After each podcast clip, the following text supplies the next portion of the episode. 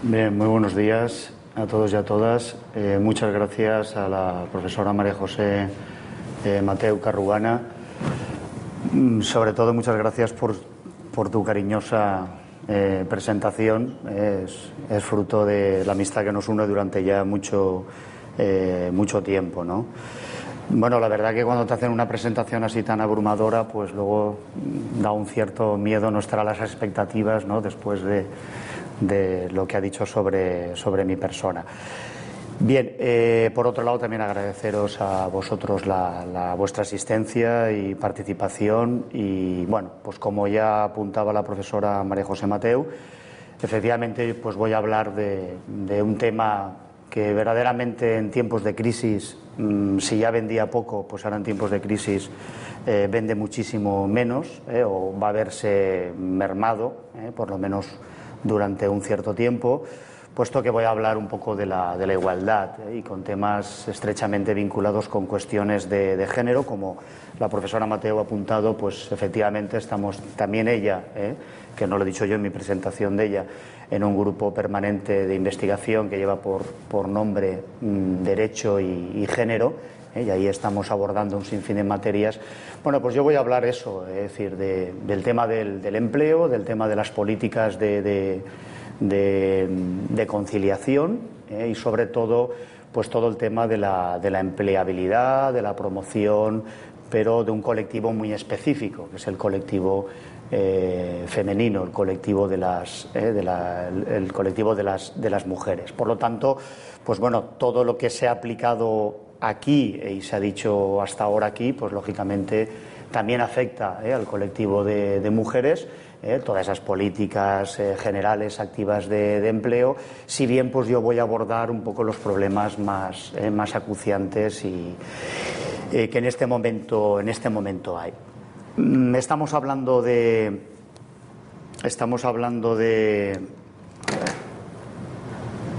me tocaba aquí, perdón. Estamos hablando de crisis y la pregunta que os lanzaba yo el otro día, ¿podemos hablar de creación de empleo en tiempos de crisis, cómo afecta esta crisis a, las mujeres, ¿eh?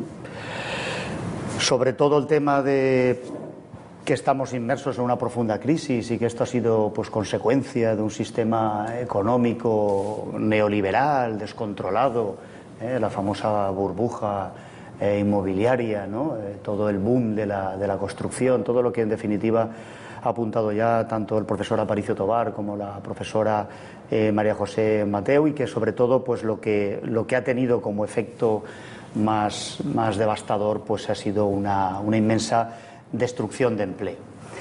Sí, destrucción de empleo, pero cuando hablamos de destrucción de empleo, ¿cómo afecta en esa destrucción de empleo? ¿Afecta por igual a las mujeres que a los hombres? ¿Eh? ¿Cómo afecta?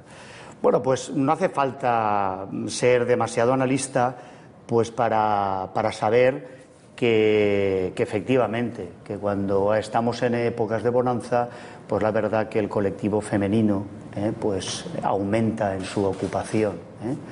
Pero cuando estamos en tiempos de crisis, desgraciadamente y lamentablemente, y más en los tiempos que corren, la mujer es el colectivo de trabajadoras que suele eh, volver al trabajo, digamos, doméstico eh, o en terminología más técnica, el trabajo, digamos, reproductivo. ¿eh? ¿Por qué? Pues porque vivimos en un sistema fruto del, ¿eh? fruto del, patriarcado, donde, pues en definitiva, a el hombre siempre ha sido el sustentador, el que ha llevado el sueldo a, casa. De que esa unidad familiar ha vivido de ese, sueldo.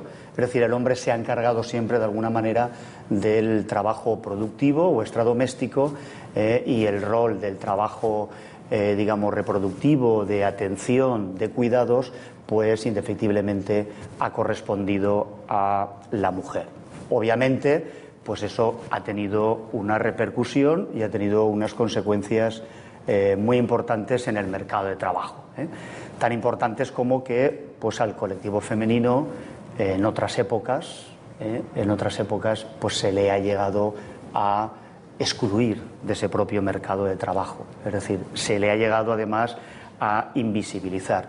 No porque no trabajaran, ¿eh? porque obviamente bastante mérito tiene la actividad, digamos, reproductiva, el trabajo doméstico, que ya sabéis todos y todas, pues es una actividad que en ningún caso pues nunca ha estado, digamos, remunerada. Bien, por lo tanto, ¿cómo ha afectado la crisis a las mujeres eh, y al mercado de trabajo para este colectivo en concreto? Bueno, pues mm, se produce una, lo que yo denomino una, una ironía estadística, porque eh, encima de cuál es la situación ya bastante lamentable del colectivo eh, femenino, encima pues choca porque mm, ronda por ahí un poco la idea de que ha afectado en menor medida que al empleo masculino. Es decir, el empleo femenino, bueno, os pongo entre paréntesis, eh, y entre comillas empleo femenino porque yo creo que eso está mal utilizado. Se habla de empleo, femenino y empleo masculino, como si los puestos de trabajo o los sectores o los contratos llevaran nombres y apellidos. No, sería más correcto hablar el empleo ocupado por las mujeres y el empleo eh, ocupado por los hombres, puesto que vivimos desgraciadamente en ese mercado de trabajo eh, segregado con una división sexual del trabajo, donde determinados puestos, determinados sectores, pues están ocupados en mayor medida por hombres o mujeres. ¿Y por qué digo que es una ironía estadística? Pues bueno, pues porque ese acerto, esa afirmación de que ha afectado en menor medida que el empleo masculino, pues se basa en otra, ¿eh? en otra que no es más que existe una auténtica segregación ocupacional, sectorial y contractual de mujeres que en definitiva pues no hace más que poner de manifiesto esa persistente y continua discriminación en el ámbito laboral. ¿eh? ¿Qué es lo que ha ocurrido? ¿Por qué se dice ¿eh? de que ha afectado en menor medida? Pues bueno, pensar en la destrucción de empleo, qué sectores ha afectado principalmente. Bueno, pues el construcción el sector de la construcción, ¿eh? la construcción residencial en mayor medida y el sector industrial. ¿eh? ¿Quién ocupa normalmente esos sectores? Los hombres, razón por la cual la caída en destrucción de empleo ¿eh? mm, necesariamente, si el empleo ocupado por mujeres pues son el sector terciario, el sector servicios, pues lógicamente pues va a, ser en mayor medida el empleo masculino el que se ha destruido. Pero a pesar de esta ironía, he de deciros que el paro femenino sigue estando eh, por encima del masculino. En concreto, se ha incrementado, como os pongo en esta diapositiva, en un 5,2%. ¿eh? Sin embargo, de este dato nadie dice nada. ¿eh?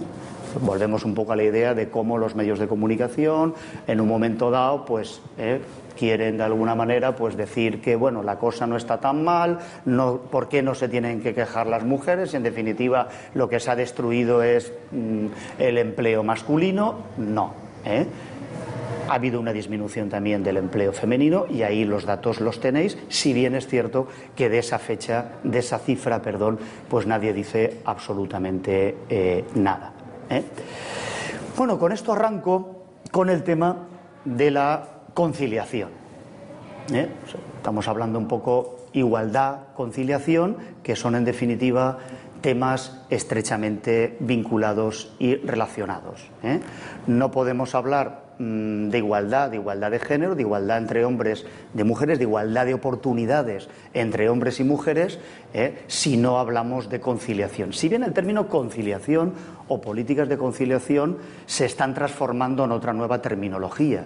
Cada vez se habla menos de conciliación, de la vida laboral y familiar, y cada vez más se habla más, eh, mm, y así viene recogido en la ley de igualdad, de corresponsabilidad en el reparto de tareas y de cargas eh, familiares. Bueno, pues la conciliación, deciros que de un tiempo a esta parte pues se ha convertido en un fenómeno de actualidad y de gran trascendencia eh, política social.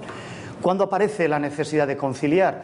Pues obviamente la necesidad de conciliar vida laboral y familiar pues aparece cuando eh, se constata la creciente participación de la mujer en el mercado de trabajo, desde el momento en que la mujer eh, se incorpora masivamente al mercado de trabajo, eh, que no es más fruto que del sistema propiamente capitalista, que en definitiva que necesita más fuerza de trabajo, más fuerza de mano de obra y de repente pues se da cuenta de que igual que están los hombres, cuando hay una mitad de la población que son mujeres, ¿por qué no se va a utilizar esa fuerza de trabajo? Entonces el propio sistema se da cuenta de que esa fuerza de trabajo está digamos, atendiendo los cuidados, con un rol muy concreto de atención de la crianza de los hijos, con un rol eh, muy determinado, la persona que se encarga eh, del trabajo eh, doméstico, pero es necesario incorporar esa, esa mano de obra.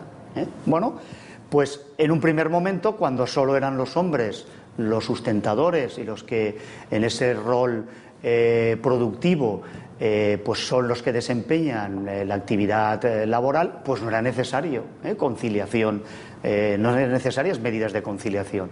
El sistema estaba claro, la mujer estaba con la crianza de los hijos y dentro de casa y el trabajo, digamos, extradoméstico o productivo, pues se encargaban los hombres. Va a ser en el momento en que va a incorporarse la, mujer al mercado de trabajo cuando va a ser necesario hablar de conciliación. Pero en realidad en nuestro país, hasta después de la Constitución del 78 y estableciéndose el principio de igualdad eh, y de dignidad en el trabajo, pues verdaderamente mm, esto no, eh, no se decía nada. ¿Por qué?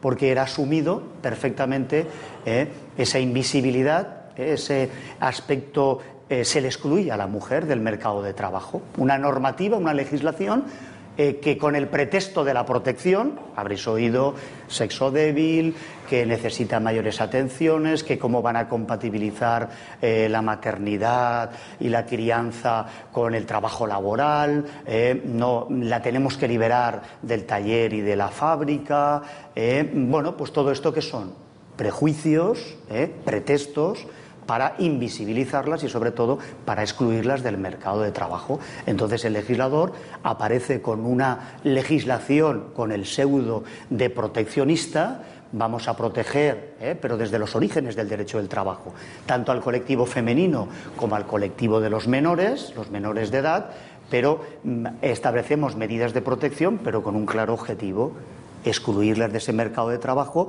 y que el trabajo eh, lo controlen eh, y lo tengan únicamente un sector de la población, que es el sector eh, masculino. Bueno, pues desgraciadamente se ha ido incorporando la mujer al mercado de trabajo, no digo desgraciadamente esto, sino que esa incorporación no ha ido acorde con un reparto de los roles o de las tareas dedicadas al hogar, al apoyo a la familia y sobre todo también de servicios eh, de atención a ancianos, a personas dependientes, etcétera, etcétera. Eh. Yo ya sé que ese discurso, pues como el discurso que hacía ayer Aparicio Tobar, pues es un discurso que verdaderamente no, vende eh, y de hecho pues chirría y todavía pues queda un colectivo masculino que lógicamente no quiere participar de esa corresponsabilidad ¿eh? que no está conforme con esa idea eh, de ese reparto equitativo de tareas. Pero hay que ser conscientes de que los tiempos han cambiado ¿eh? y que cuando estamos hablando de igualdad de condiciones, igualdad de oportunidades, estamos en igualdad de condiciones y de oportunidades tanto para hombres como para mujeres. Por lo tanto, cuando hablamos de conciliación, de políticas de conciliación, de conciliación corresponsabilidad, reparto de tareas eh, del hogar. ¿De qué estamos hablando cuando hablamos de conciliación? Bueno, pues ahí tenéis una definición bastante clara. Compartir tareas domésticas y las actividades de cuidados entre hombres y mujeres para que tanto unos como, otros tengan las mismas oportunidades de desarrollo personal y profesional. ¿eh? Es decir, que tanto hombres como mujeres, si así lo desean, se dedican a la esfera pública como a la esfera privada. Es decir, que no se va a ver ningún sesgo de discriminación en esa unidad familiar por tener que compaginar o compatibilizar eh, la vida laboral con la vida eh, profesional. ¿Mm? ¿Por qué? Pues con el acervo que os digo, hombres y mujeres, hoy por hoy, eh, son seres humanos con los mismos derechos, las mismas obligaciones y las mismas eh, capacidades. Por lo tanto, el acceso al empleo o la estabilidad y promoción en el empleo eh, tiene que hacerse por igual para hombres o mujeres. Eh. Es decir, ya se ha acabado un poco la idea de por qué necesariamente la mujer tiene que ocupar el rol de cuidadora, de atención de cuidados, no solo de la crianza de los propios hijos, sino también en muchas ocasiones de mm, ascendientes, de personas mayores, eh, de padres, de abuelos. Eh. De ahí habréis oído hablar de la famosa ley de dependencia, una ley bastante criticada y muy vilipendiada. Eh. De alguna manera, pues, ¿qué es lo que está pretendiendo? Crear servicios para que esa incorporación de la mujer al mercado de trabajo pues, sea lo más asequible posible. Fijaros, me voy un poco a los datos estadísticos, ¿eh? que siempre son datos de interés para ver también, eh, para analizar cuál es el grado de, aceptación y de interés ¿eh? en esta, porque una cosa es dónde va la norma, cuál es el camino que lleva la norma y otra cosa es el camino que lleva la, sociedad. Os tengo que decir que muchas veces en el mundo del derecho pensamos que el derecho sirve para solucionarlo todo y no es así. El derecho normalmente siempre va eh, por detrás y a veces pues llega tarde a los sitios, eh, pero por lo menos lo interesante es que llegue. Un ejemplo palpable es este, un estudio de la Comunidad Valenciana de hace un par de años donde se constató solo el 37% de las empresas poseía alguna medida de conciliación y la mitad de ellas del empresariado afirmó, ojo, estamos hablando de la mitad, afirmó que no iba a estar dispuesto a aplicar ninguna medida para compatibilizar la vida privada con la vida laboral. ¿eh? También un ejemplo muy palpable cuando hablamos de reparto de roller, de reparto de cargas familiares. El ejemplo más clásico es el de los usos de los tiempos, del tiempo, por varones y mujeres. ¿eh? Las mujeres asumen prácticamente solas o ayudadas por sus familiares, por las madres, tías, hermanas, el trabajo doméstico y reproductivo. ¿Eh? Y luego fijaros también en los usos del tiempo que se hace entre hombres y mujeres que muestran palpablemente la falta de equidad entre ambos. Hay un estudio del Instituto de la Mujer del año 2008 que venía a afirmar que en el año 2001 las mujeres realizaban siete horas y 35 minutos del trabajo doméstico diariamente, mientras que los hombres solo y exclusivamente tres horas y cinco minutos. Seis años más tarde, en el año 2007, los hombres habían aumentado su dedicación a las tareas domésticas en solo cinco minutos, fijaros, en menos de un minuto eh, por año. Eh, bueno, pues eso es evidente eh, que se requiere un reparto más equitativo de la carga total del trabajo entre trabajo productivo y también el doméstico familiar. Y sobre todo porque se ha roto ese modelo de familia ¿eh? ya no existe, aparte de que tampoco existe la familia solo tradicional, compuesta por hombre y mujer, con un hijo o más hijos, o más hijos y hijas, ¿eh? Bueno, pues porque también existen familias monoparentales, ¿eh? familias sin hijos, gente que vive bien hombre y mujer viven solos, los famosos singles, parejas homosexuales, es decir, que existen también mm, distintos conceptos de familia. Eso a veces también parece que a veces el legislador pues tampoco lo tiene en, en consideración. Bueno, pues ha acabado con ese papel del varón sustentador y mujer, digamos, madre de casa. ¿Eh? Lógicamente, pues eso, el legislador se ha hecho cargo y establece toda una serie de medidas para tratar de esa distorsión, distorsión pues mm, ponerle, eh, corregirla. Algunos datos más de, interés. ¿eh? Fijaros, el 32% de las personas lo digo para esto también es una muestra, un muestreo claro eh, de cómo en la calle, porque una cosa pueden ser las normas, como os decía, eh, lo que podemos decir aquí en estos cursos eh, de verano, lo que podemos aquí, por lo que podemos abogar, por lo que queremos, lo que se puede decir delante de mm, lo, políticamente correcto, pero luego hay una realidad social tremenda y cruda como son los datos que os estoy aquí plasmando. Pues el 32% opinan que la mujer debe trabajar menos horas que el hombre para que pueda ocuparse con mayor intensidad de las responsabilidades familiares. Podemos preguntarnos hoy y en el siglo que estamos, ¿por qué? ¿Eh? Que razonaran este, este aserto. Fijaros, casi un 46% de la población opina que las mujeres, ojo, ¿eh? estamos hablando cerca de la mitad de la población, ¿eh? 48 rondando casi la mitad, que deberían abandonar la actividad laboral tras tener su primer hijo o su primera hija. El 20,7% de las mujeres eligen su puesto de trabajo considerando que sea compatible con las responsabilidades familiares, mientras que los hombres únicamente un 9,4%. El 51% de los hombres se muestra de acuerdo, fijaros también lo peligroso del, del tema, con la opinión de que el uso de las medidas de conciliación provocan conflictos en el ámbito laboral. Y el 61,6% de los responsables de la empresa privada opinan que las dificultades de compaginación deberían solucionarse por las familias de forma privada. Es decir, que en el aspecto laboral cuestiones de esta no se debería entrar en ningún caso. ¿eh? Bien, ¿qué son entonces las políticas de conciliación? Hemos visto un poco en qué consiste, qué se entiende por conciliar. ¿eh? Bueno, ¿qué pasa con las políticas de conciliación? Las políticas de conciliación, por el tema que nos ocupa, sirven para crear empleo. ¿eh? son, pueden ir ligadas, están estrechamente vinculadas, políticas activas de empleo, políticas de conciliación. Bueno, pues en definitiva, las políticas de, conciliación no son ni más ni menos que las actuaciones que lleven a cabo los poderes públicos, pues de alguna manera dirigidas a que los hombres y mujeres pues puedan eh, compaginar eh, la gestión compartida del hogar y del cuidado de las personas dependientes. ¿eh? Por tanto, que puedan compaginar vida laboral y familiar. ¿Cómo se hace? ¿Cuáles son los ejes vertebradores?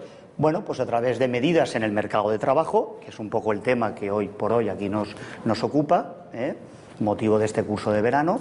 También a través de la protección social, ¿eh? de prestaciones directas eh, o, de servicios.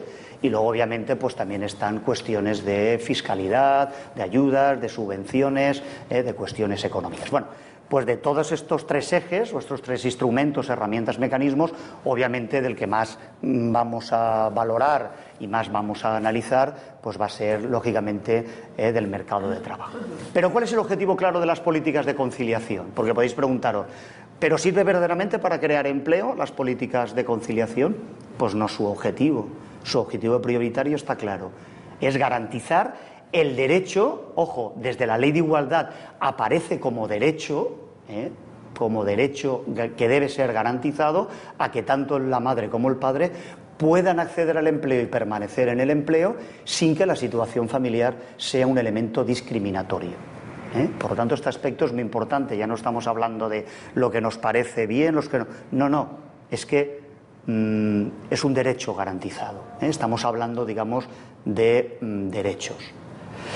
Bien, las políticas de conciliación, por el aspecto que, cómo se despliegan en el campo del mercado de trabajo para conseguir ese objetivo de igualdad, ¿eh? pero no igualdad formal, ¿eh? como en una primera parte se recogía en nuestra Constitución, igualdad formal entre hombres y mujeres, sino una igualdad real y efectiva. ¿eh? Por eso ha aparecido una ley exclusiva de igualdad efectiva entre hombres y mujeres. Bueno, pues en el, campo del mercado de trabajo, mm, claro, no ha habido más mm, remedio, más situación que lo que hay que hacer es promover el empleo femenino. Cuando ya estamos hablando de promoción del empleo femenino, indiscutiblemente estamos hablando de políticas activas de empleo de las mujeres. ¿Cómo promocionamos ese empleo femenino? Bueno, pues externalizando los servicios públicos para la atención y cuidados.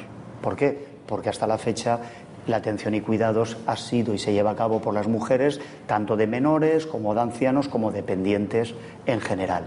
¿eh? Con una clara eh, eh, finalidad de que las mujeres puedan asumir los empleos a tiempo completo, de manera remunerada y en términos de estabilidad en igualdad de condiciones que los hombres. Pues se sorprenderá, ¿por qué empleo completo? Todas las medidas de conciliación, en realidad, ¿qué suponen? ¿Cuál es el colectivo mayoritariamente que hace uso del contrato a tiempo parcial? Colectivo femenino. ¿Para qué? Porque ya se están creando esas figuras ¿eh? la norma para que mm, se pueda compaginar, pero curiosamente solo es el colectivo femenino. ¿eh?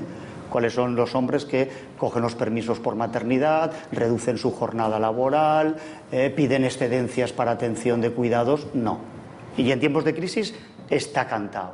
¿eh? Normalmente la mujer vuelve otra vez a la actividad meramente doméstica y de atención y cuidados y abandona su actividad profesional o su actividad laboral. Pues eso es lo que se pretende de alguna manera de, corregir.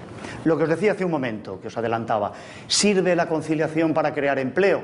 Bueno, pues es de deciros que no debemos confundir políticas activas de empleo con políticas eh, de conciliación, puesto que los objetivos son claramente diferentes, están diferenciados. ¿eh? Aunque, lógicamente, eh, mm, un mayor empleo de mujeres pues puede ser un efecto de alguna manera de llevar a cabo esas políticas de conciliación y de hecho lo es y además una curiosidad en la ley de igualdad no resulta clara esa separación. Si cogéis el capítulo en la Ley de Igualdad donde se habla de políticas de conciliación, están estrechamente vinculadas con todo el tema de la promoción de la empleabilidad de las mujeres. Por lo tanto, eh, aún está de alguna manera eh, fusionando eh, o llevando una confusión a, lo que son políticas de empleo y lo que son políticas de conciliación. También he de deciros que con independencia de que el legislador aporte medidas, instrumentos mm, para crear esa conciliación, esa compatibilización, el poder compaginar esfera pública y privada, vida laboral y vida familiar, pues fijaros cómo la ley de igualdad, mm, bueno, pues va a incidir de una manera clara sobre el trabajo. Son medidas para aplicar en el mercado de trabajo.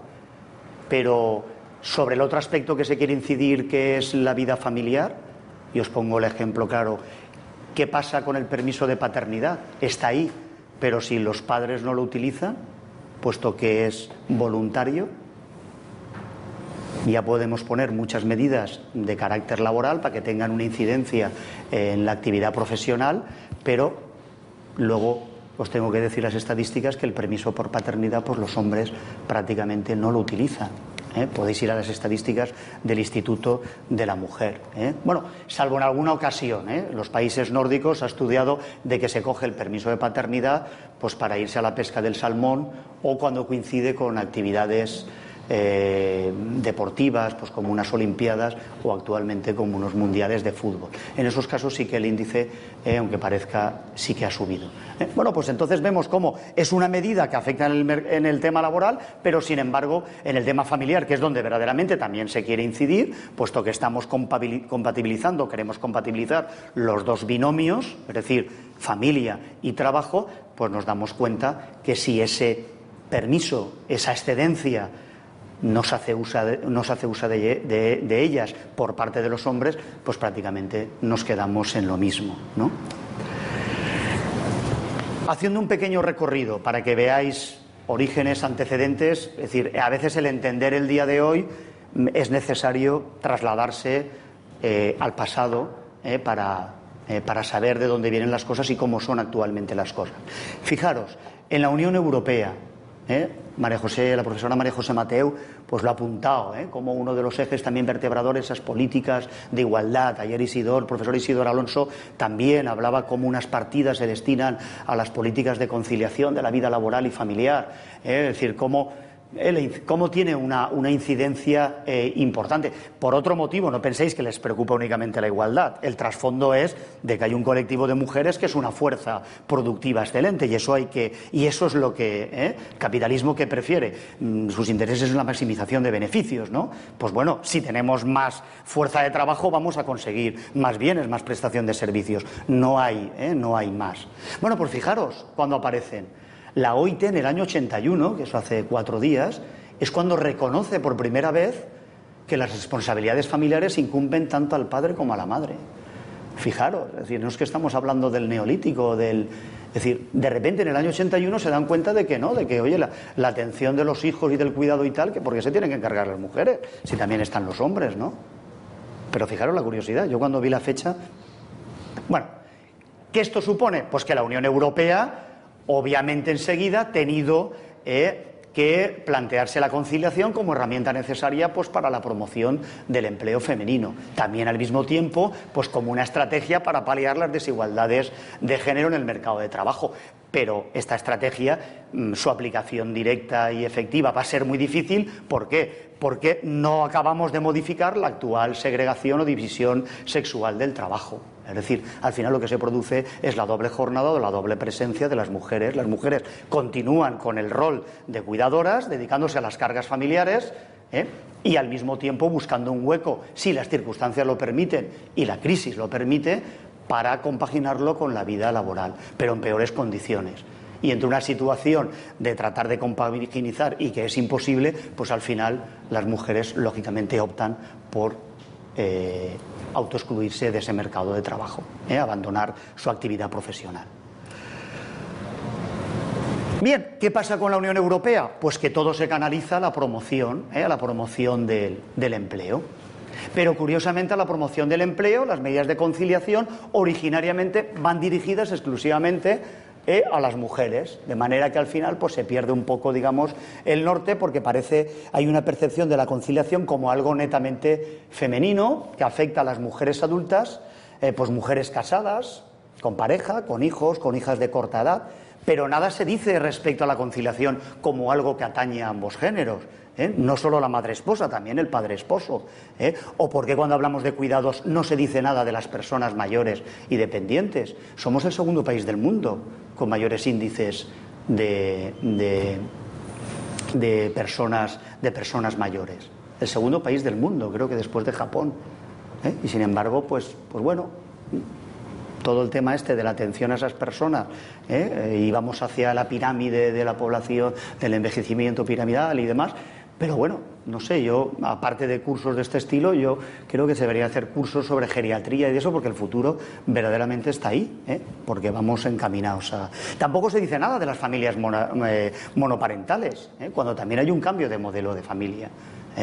¿O por qué siempre estamos hablando de compaginar vida laboral y familiar? La ley también habla de vida personal, pero ¿qué entendemos de compaginar la vida personal con la vida laboral. Le puedo ir al empresario y decirle que tengo una partida de padre y que por lo tanto me permita una reducción de jornada los viernes, que me viene antes para mejor para salir y tal, y mi, mi partida de golf. ¿Qué es? Eh? ¿Qué pasa quien no tiene vida familiar y quiere compatibilizar su vida personal y de cómo se entiende? Esa vida personal o de, o de ocio. O cuando hablamos de vida personal es que tengo que compaginar que ese día quiero ir al médico. ¿eh? Eso también es un tema delicado que también está de alguna manera eh, por, definir y por concretar. Eh. Esto también un poco pues lo dejo para luego si queréis en el debate. El proceso en la normativa española. Ayer el profesor Aparicio Tobar ya apuntaba algo. Fijaros en el año 38 cómo estaba la idea eh, de la actividad femenina. Era un deber estatal liberar a la mujer casada del taller y de la fábrica. Ese modelo paternalista, proteccionista, como os he dicho, que viene a excluir a la mujer del mercado de trabajo. ¿eh?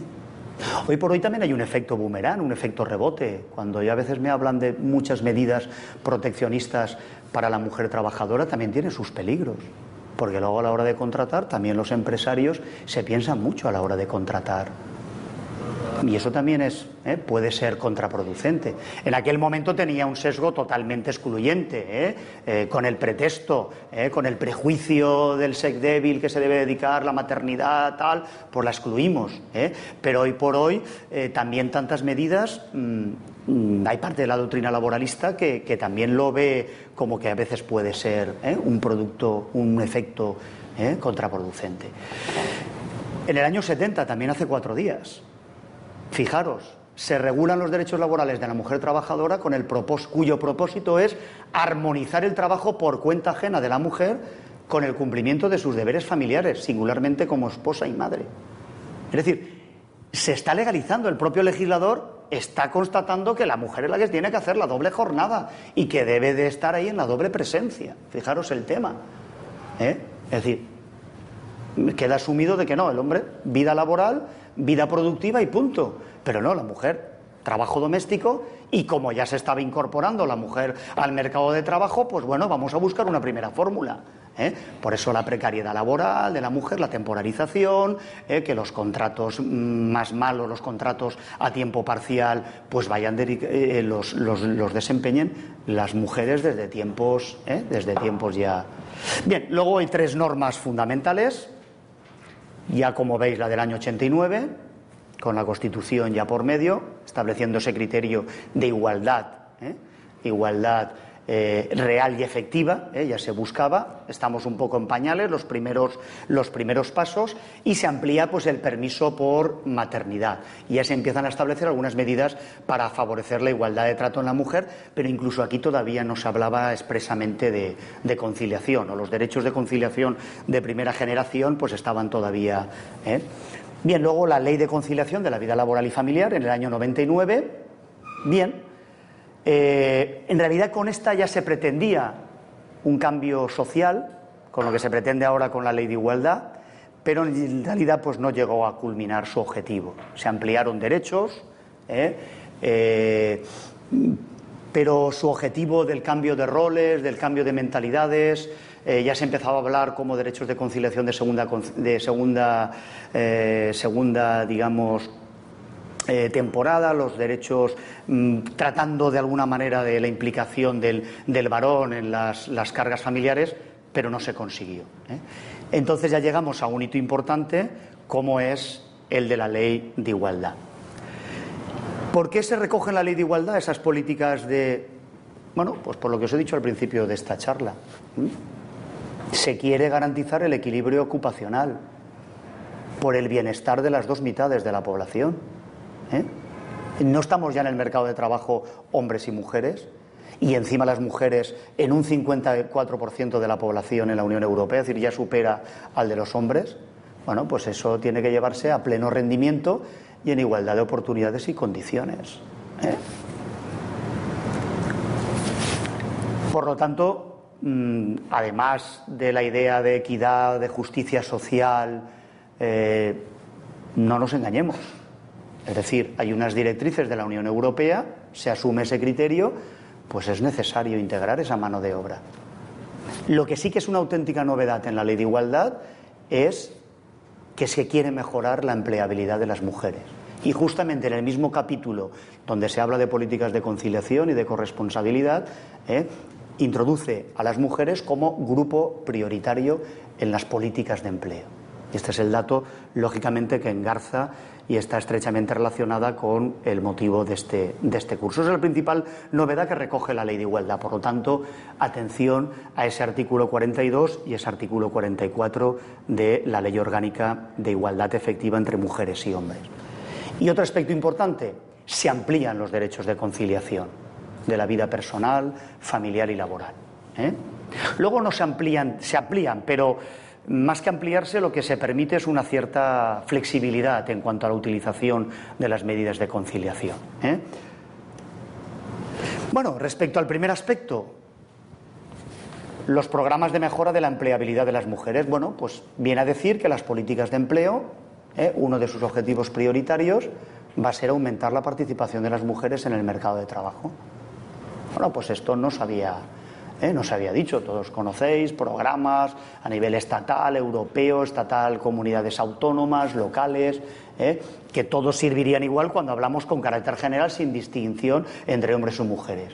Pero bueno, en esta ley se introduce la prioridad pues, para conseguir la empleabilidad y la permanencia en el empleo. ¿eh? Esa empleabilidad y sobre todo esa permanencia, eso tiene una lectura clara cuando se sabe que es el empleo femenino el que tiene una serie de características.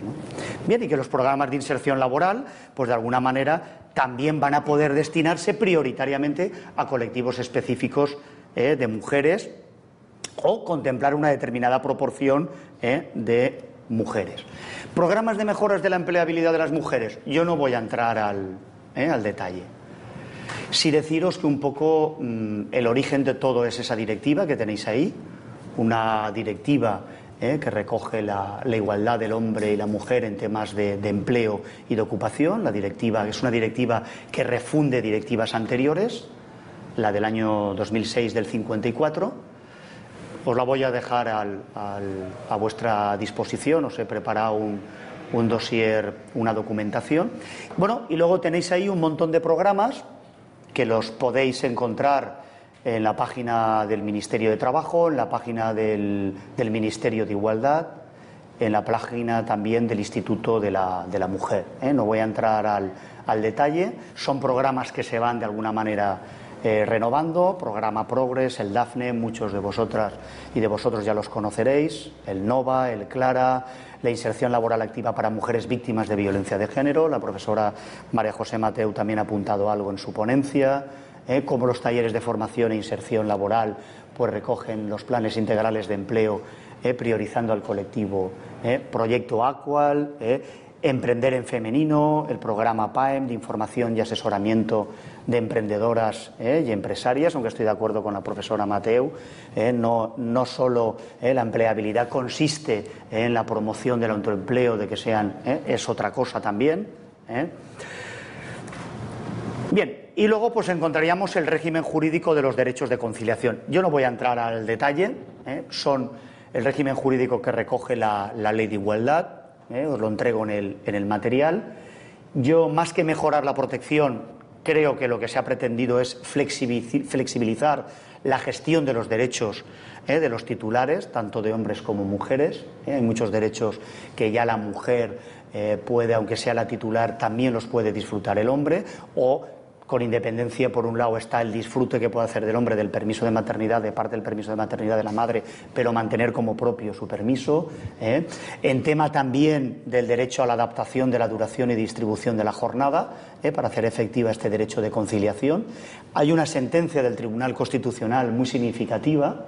Esta, esta sentencia, también en el, en el material que os voy a entregar, eh, os he recogido una copia, una trabajadora de Alcampo que solicitó una reducción de su jornada por guarda legal de un menor de seis años, eh, que le fue denegada y al final pues acabó en el Tribunal Constitucional donde se le reconoció que su jornada eh, pues podía eh, tenía derecho lógicamente a acoplarse. ¿Por qué? Porque esa mujer si no le aceptaban esa reducción de jornada, pues la consecuencia inmediata que hubiera tenido ni más ni menos era que hubiera eh, vuelto a tener que dejar ese puesto de trabajo y haber vuelto a, su actividad doméstica, ¿no? a su actividad reproductiva.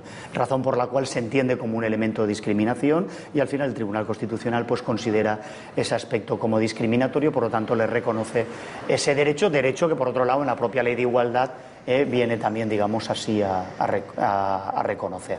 El derecho a acumular las horas del permiso de lactancia en horas completas eh, y también pues, se cambian, se amplían las edades máximas eh, del menor y la reducción de la jornada, el límite mínimo de reducción. No voy a entrar al, al detalle.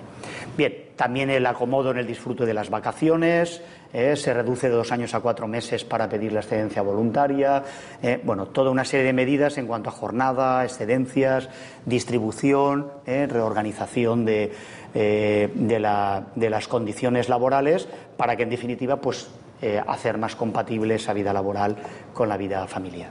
Respecto al permiso de maternidad, pues lo mismo, se facilita el acceso, como os decía, al otro progenitor. Ya sabéis que se habla de progenitor para no distinguir entre hombre y mujer, puesto que también está eh, las parejas eh, no solo heterosexuales, sino también homosexuales. Eh, por lo tanto, puede ser la crianza de un hijo o una hija también por un hombre casado con otro hombre o una mujer también con otra mujer. Por eso, en muchas ocasiones habla del otro, del otro progenitor. Bueno, eh, si fallece la madre, pues que el padre pueda hacer uso de la totalidad del permiso. Eh, si fallece el hijo, el periodo de suspensión no se reduce. Es decir, esto con anterioridad era totalmente distinto y verdaderamente, pues como veis, eh, yo más que ampliación entiendo que son mejoras en cuanto al uso, sobre todo que se han flexibilizado. Bueno, se aumentan los periodos en determinados casos para partos prematuros, hijos con discapacidad eh, o el menor adoptado eh, o acogido. Bien, y luego pues el, pírrico permiso por, paternidad, eh, un permiso de, 13 días, bueno, pues luego puede ser en más días, con el día del convenio más mm, pues puede ser en, en, 15 días, pero que viene a demostrar pues, la escasa ambición del cambio social. Se ha criticado la falta de obligatoriedad, ¿eh? lo que os he comentado hace un momento. Es decir, si verdaderamente queremos hablar de igualdad, igualdad entendida como corresponsabilidad, ¿eh? las medidas de conciliación tienen que estar dirigidas no exclusivamente a las mujeres, sino también a los hombres. ¿Eh? por lo tanto, si empezamos con, eh, además, fijaros, disfrute, puede llegar el disfrute de cuatro semanas en un plazo que os ponga ya en transmiración de seis años o de veinte, ¿no? Ya, es decir, para que veáis un poco. ¿eh? Yo lo entiendo, el legislador pues no se ha atrevido, esta ley había que sacarlo adelante, tenía que, que pactarse con, mucha, con muchos grupos políticos. Esto, pues, como habéis visto, toca toca las narices al empresariado, ¿eh? no, no, no, es propenso a asumir este tipo de, medidas y asumir este tipo de, acciones ¿eh? y por lo tanto, pues, pues bueno, ¿eh? De ahí que, se haya criticado pues esa voluntariedad. ¿eh? Y efectivamente, si analizáis las estadísticas que quedan contempladas en la página del Instituto de la Mujer, pues comprobaréis que, el permiso de, maternidad pues lo disfruta en su totalidad, en un 98 o 99%, salvo alguna comunidad, ¿no? como la Comunidad de Cataluña, el, País Vasco. ¿eh? la Comunidad de Cataluña ya tenía con anterioridad la ley de igualdad, ya había establecido este permiso por, por paternidad ¿eh? entonces pues llevan otra. ¿eh? Bien, ¿qué valoración yo hago de la ley de igualdad? Pues yo los instrumentos jurídicos para hacer, para hacer cambios de relieve en materia de igualdad considero que siguen siendo escasos y débiles. ¿Eh? Sí que es verdad que se promueve un importante proceso de cambio, se quiere fomentar esa corresponsabilidad, ¿eh? una mayor flexibilidad en el ejercicio o en el uso de los derechos de conciliación. Lo que pasa es que si muchas cosas las ponemos con carácter eh, voluntario, pues en este país, pues todo lo que es voluntario no es obligatorio, pues no hacemos uso. ¿eh? Los permisos son voluntarios, pues y muchas veces pues se confía demasiado a que puedan cambiar en el actuar los sujetos públicos y, privados. ¿eh? Pensamos que al final ahí se va a reunir la patronal con los sindicatos y que va a pensar que esto de la conciliación, que hay que mentalizarse, que es súper importante y tal. Pues no. ¿eh? Si no es obligatorio, pues queda todo como en un momento dado como una declaración, lamentablemente, de buenas intenciones. ¿eh? ¿Por qué? Pues porque en definitiva no hay unas garantías efectivas en, convertir en, la práctica lo que recoge la, ¿eh? lo que recoge la norma. ¿eh? Por lo tanto, se dice de que esta norma pues, es una ley marco, ¿eh? que ha ampliado, ha ampliado la gama de actuaciones, pero lo que os decía, como no se imponen como obligatorios, pues bueno, entonces se darán o no se darán en la práctica. Depende un poco de la, de la voluntad de unos y otros. Por lo tanto, el propósito del legislador yo considero que ha sido muy, muy loable, pero y su efectividad, ¿eh? su ambición y efectividad, pues yo considero que es una norma que promete bastante más de lo que da. ¿eh? Esa es un poco mi conclusión. Por lo tanto, el trabajo para el futuro yo creo que es mucho mayor ¿eh? que, el que, que el realizado ya de por sí en el, en el presente. Bien, luego, muy rápidamente, os quería hacer un esquema de las políticas de conciliación ya mm, hemos arrancado en Unión Europea, hemos continuado en lo que sería eh, el ámbito estatal, nos vamos al ámbito autonómico valenciano. ¿eh? Bueno, deciros que nuestra comunidad, pues en, la línea, el tema de conciliación, aunque nuestra consellera de Bienestar Social pues se le llene la boca diciéndose pues todo lo que se gasta en tema de, ¿eh? conciliación, medidas conciliadoras, pues, pues bueno, la verdad que como también es una competencia estatal ¿eh? y que esto es meramente desarrollo o ejecutora, pues yo pienso que no se hace ¿eh? mm, todo lo que debería, ¿eh? todo lo que debería hacerse. Todas las comunidades autónomas tienen diferentes planes de acción sectorial, pues plan de empleo, igualdad de oportunidades, de apoyo a la familia, de inclusión social. Bueno, pues normalmente todos estos planes, de una manera o de otra, pues recogen diferentes y variedad de, actuaciones y medidas. Por lo que afecta a la, comunidad valenciana, pues en realidad por lo que afecta a la comunidad valenciana, es el plan de igualdad de oportunidades entre mujeres y hombres el que eh, recoge eh, mayores medidas. Pero bueno, tampoco con un criterio muy claro. En realidad eh, son medidas, pero desgraciadamente pues sigues con ese sesgo, esa mentalidad de que son medidas dirigidas a las mujeres. No se habla eh, no son medidas dirigidas a los, a los, a los hombres, lo cual pues es un, es un... De hecho, pues habréis oído hablar de una ley de, de, maternidad que sacó el gobierno valenciano, donde esa propia ley de maternidad pues recoge también medidas de alguna manera de conciliación. Es decir, yo creo que se están confundiendo cosas, no tiene nada que ver con la maternidad, con la conciliación. A ver cuando nos olvidamos del tema de que eh, las cuestiones biológicas que puedan afectar a la mujer eh, en cuanto a protección, como la maternidad, la lactancia y tal, bueno, no eso necesariamente impide que las medidas también vayan dirigidas al colectivo masculino. Bien, eh, el Estatuto de Autonomía reformado en tema de conciliación pues hace una mera mención. ¿eh? Ha tenido que ser luego la Ley de Igualdad la que afortunadamente eh, pues ha desarrollado esto de manera más detallada y pormenorizada. ¿eh? Sí que es verdad pues, que ahí se habla de, otra serie de, medidas. También sabéis que los planes de igualdad de las empresas también recogen un capítulo específico en el tema de, conciliación, introduce medidas de fomento del empleo, de ampliación de horarios, ¿eh? etcétera, etcétera. Bien, pues ese es el plan de igualdad ¿eh? que viene a recoger como ejes principales, insiste en el tema de la ¿eh? de la corresponsabilidad en esa idea que os he dicho, como derechos de segunda generación, ¿eh? ya más que de conciliación. Si en un primer momento se hablaba de conciliación o de compatibilidad, vida laboral y familiar, ahora se habla más una corresponsabilidad en el reparto de tareas. ¿eh? vienen recogidas en ese plan de, igualdad. Yo aquí os hago un extracto, pero que todo este material os, lo voy a dejar a vuestra disposición. También muy importante el tiempo en la organización del, del trabajo a nivel de, mentalizar a los agentes sociales, de sensibilizar, de aumentar ese permiso de lactancia. En definitiva, muchas veces repetir lo que ya recoge un poco la, eh, ley propiamente estatal. ¿eh?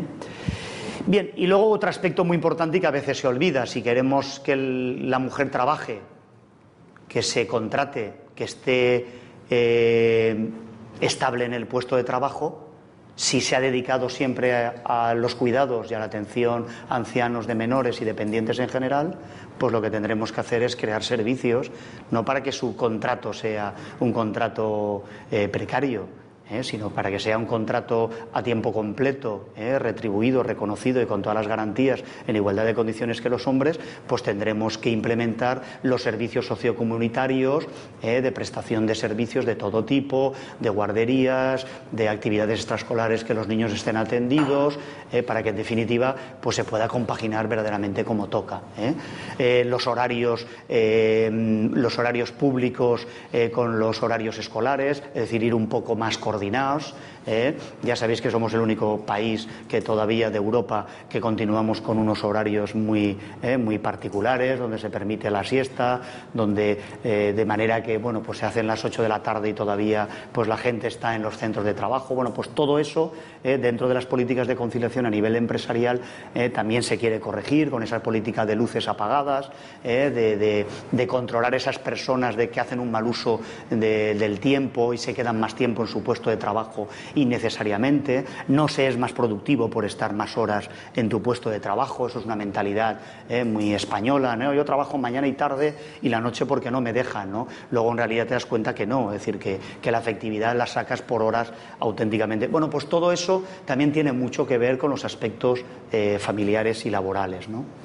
Bueno, pues ahí un poco lo tenéis, incrementar las plazas, guarderías, eh, las ayudas, mantenimientos de centros de atención, también de centros día, a veces se olvida, es decir, aquí las políticas eh, de, empleo van ligadas con las políticas de bienestar social, eh, también de todo el tema también de centros días, para poder dejar al abuelito, a la abuelita, si no, lógicamente, pues no, no, podemos compatibilizar la esfera pública con la esfera privada como toca, ¿no?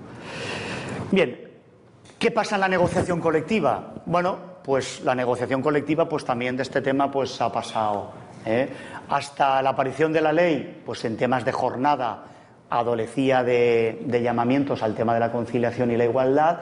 Después de la ley de igualdad, pues sí que es verdad que casi eh, imperiosamente y casi de alguna manera, pues ha mejorado un poquitín la situación y se ha recogido algo pues en tema de, jornada, en tema de permisos, en tema de excedencias, eh, en, cuanto al tiempo de trabajo. Eh. Pero bueno, no, no puede decirse que los convenios hayan tenido demasiado en cuenta esta perspectiva, ¿no? salvo convenios, salvo raras eh, excepciones. ¿no? Bien, luego, pues otra curiosidad es que ves todos los convenios y cuando se ponen a hablar de medidas de conciliación de la vida laboral y familiar, pues eh, vienen a regular excedencias o hablan de, maternidad, de tal, utilizan, eh, cambian y utilizan, mm, atribuyen a las mujeres las tareas de, cuidado. Normalmente raro es que se establezca la posibilidad de que los hombres sean también beneficiarios de esas medidas de, conciliación. También hay que pensar que en los sindicatos, a la hora de negociar, lo que dominan son hombres, es decir, la presencia dominante es de los hombres. Por lo tanto, pues el tema de conciliación, eh, pues también, lógicamente, no sea un tema, digamos, eh, prioritario. En conclusión, el panorama mm, podemos decir que hoy por hoy no es totalmente negativo, eh, pero de alguna manera sí que pudiera ser manifiestamente eh, muy mejorable. Bien, y luego también pues existen por ahí que los podéis ver en, estudios, informes y análisis que os recomiendo que los podéis encontrar en las redes sociales y sobre todo en la página del Instituto de la, Mujer, que mm, se habla de buenas prácticas en materia de, conciliación, eh, también en los propios convenios colectivos y, también pues en legislación específica, eh, como eh, todos y todas habréis oído hablar el Plan Concilia, ¿no? la administración pública que apareció en el año 2005, ¿no? con, derechos muy concretos de, de todo tipo, de, para que la mujer pudiera, no solo ya de preparación al parto, eh, sino pues, pues para temas de fertilidad, para temas de, eh, inseminaciones artificiales, es decir, todo, todo digamos ya muy, eh, muy eh, muy preocupados con, con, el tema y esto pues apareció en el 2005 y obviamente pues eso ha ido en, en, en, aumento.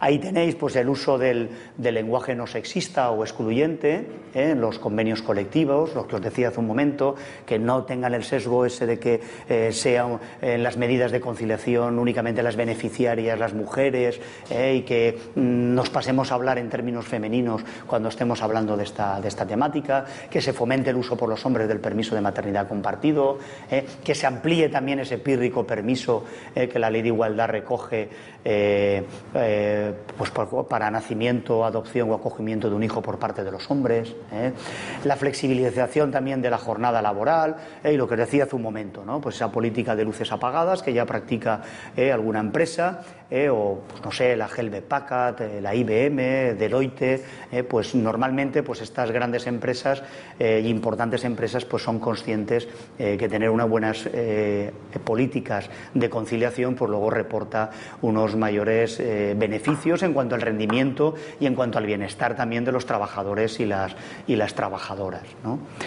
bueno, comités de seguimiento de las medidas de, conciliación, incluso pues hay cursos para los trabajadores y trabajadoras en cuanto a la gestión del tiempo y la prevención, digamos, del, estrés, también porque no todo el mundo sabe compaginar esta vida, esta vida familiar y, laboral. ¿no?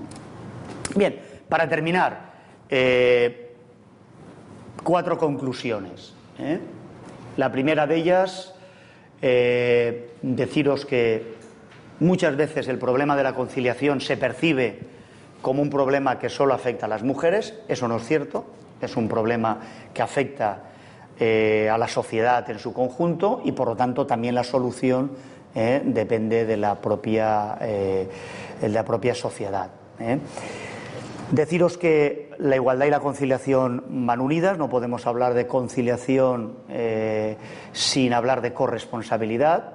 La conciliación, en definitiva, es corresponsabilidad y por, lo tanto la conciliación contribuye a la igualdad real y efectiva entre hombres y mujeres si hombres y mujeres utilizan y recurren por igual a las medidas de conciliación. Si no, las políticas de conciliación pues eh, caen en un absurdo y carecen totalmente de, sentido. ¿eh? Bien, y luego decir pues que la conciliación es por lo tanto un derecho que debe ejercerse por hombres y mujeres. Y finalmente, pues que la negociación colectiva ¿eh? debería introducir con mayor sentido y con mayor contundencia pues este tipo de, medidas. ¿eh? Y no solo por compatibilizar vida laboral y vida familiar, sino también, eh, supongo que esto será ya en derechos de una tercera, cuarta o quinta generación, cuando consigamos también eh, poder compaginar la vida también personal con la vida laboral y, y personal. Bien, medidas de ampliación, eh, que no debe, no debe, limitarse únicamente a la, regulación de los, de los permisos. Eh. Cuando hablamos de medidas de conciliación, pues también son importantes aspectos como la, contratación, la organización del trabajo, los tiempos de trabajo, las retribuciones, eh, las ayudas económicas y sobre todo también lo que digamos que serían también pues, servicios, servicios sociales de atención a los familiares dependientes, ¿no? pues el incremento de las escuelas para niños y niñas de 0 a 3 años, que esto pues también es una cosa, las actividades, digamos, eh, extraescolares también, los centros días, es decir, todo el tema que muchas veces se mete en ese paquete de, asistencia social. También a veces a nivel de comunidad autónoma eh, existe un problema porque son distintos eh, consellerías las que tienen competencias en esta materia. el Pavace, por ejemplo, que ha salido nombrado, pues también tiene un capítulo específico, pero cuando habla de medidas de conciliación, luego recurre y vemos aspectos de conciliación en temas de, bienestar, de políticas de empleo o en temas de bienestar social. Es decir, también luego la normativa es como, digamos, como muy muy dispersa ¿eh? y esto pues de alguna manera también afecta digamos a la eficacia ¿eh? de bien y luego pues ese aspecto importante que es que la conciliación pues tiene que dejar de tener un, enfoque dirigido en exclusiva eh, a las mujeres y que se desligue definitivamente, como os decía, de los aspectos relativos a la, a la maternidad biológica y de, de, la mujer. Bien, yo con esto pues termino y quedo pues a vuestra, eh, a vuestra entera disposición por si queréis comentar, eh, preguntar alguna cuestión al, respecto sobre esto eh, o materias estrechamente también digamos relacionadas con, con ello. Ya sé que no vende tanto este tema, pero que ya os digo que, que esto es un tema de, de tiempo y es un tema sobre todo de verdaderamente de, de futuro y que tendrá que calar en la sociedad y lo que os decía al principio, no solo cambiamos la realidad con normas, sino lo vamos a cambiar si cambiamos la educación, si cambiamos los valores, eh, si cambiamos nuestros ideales eh, y sobre todo si somos conscientes eh, de, de la dignidad no solo de los trabajadores, sino también de trabajadores y de trabajadoras. Pues nada, muchas gracias.